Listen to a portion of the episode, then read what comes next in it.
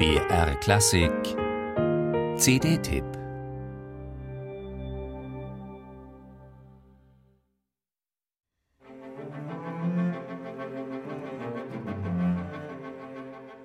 Damals wunderten sich Musiker, Publikum und Kritiker über Beethoven.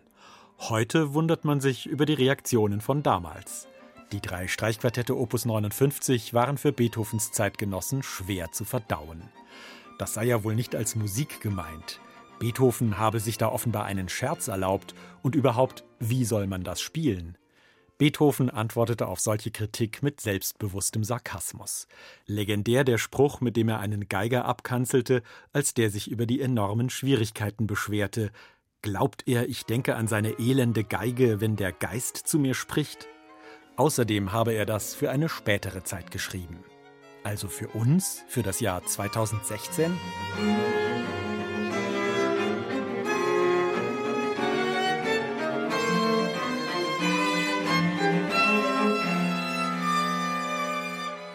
Das Armida-Quartett würde diese Frage ganz sicher begeistert bejahen.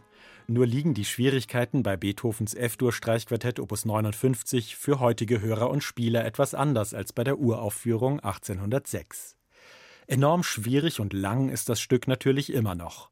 Aber der radikale Avantgardismus, mit dem Beethoven hier in musikalisches Neuland vorstößt, löst sich für heutige Hörer allzu leicht in Wohlgefallen auf. Schließlich haben wir, anders als Beethovens Zeitgenossen, ja auch noch all das in den Ohren, was danach kam, ob nun von Strawinski, Stockhausen oder den Stones. Beethoven, der all das maßgeblich mit ausgelöst hat, nicht als unangreifbaren Klassiker, sondern als streitbaren Avantgardisten hörbar zu machen, das ist die Aufgabe. Und das Armida-Quartett löst sie bravourös.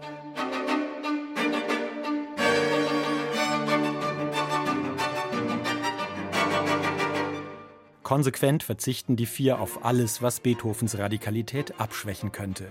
Lautstärkeunterschiede werden maximal ausgereizt. Ein plötzliches Fortissimo darf als Schockmoment wirken. Schönklang ist zweitrangig.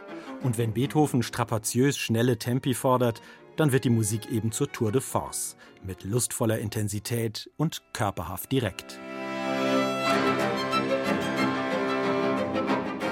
Gegen diesen grenzensprengenden Beethoven wirkt das zehnte Streichquartett von Dmitri Schostakowitsch, obwohl immerhin gut 150 Jahre später entstanden, fast zurückgenommen.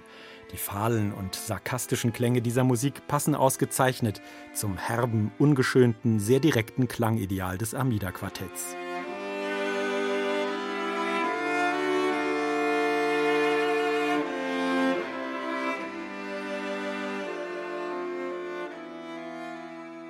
Eigentlich arbeiten die vier ja gerade an einer Serie mit Mozart-Einspielungen.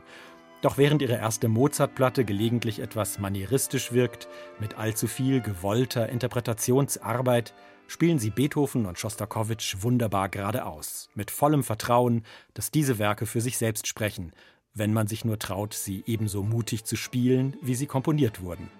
Musik von 1964 und von 1806 aus den Händen des Armida-Quartetts wirkt sie gleichermaßen gegenwärtig, brisant und jung.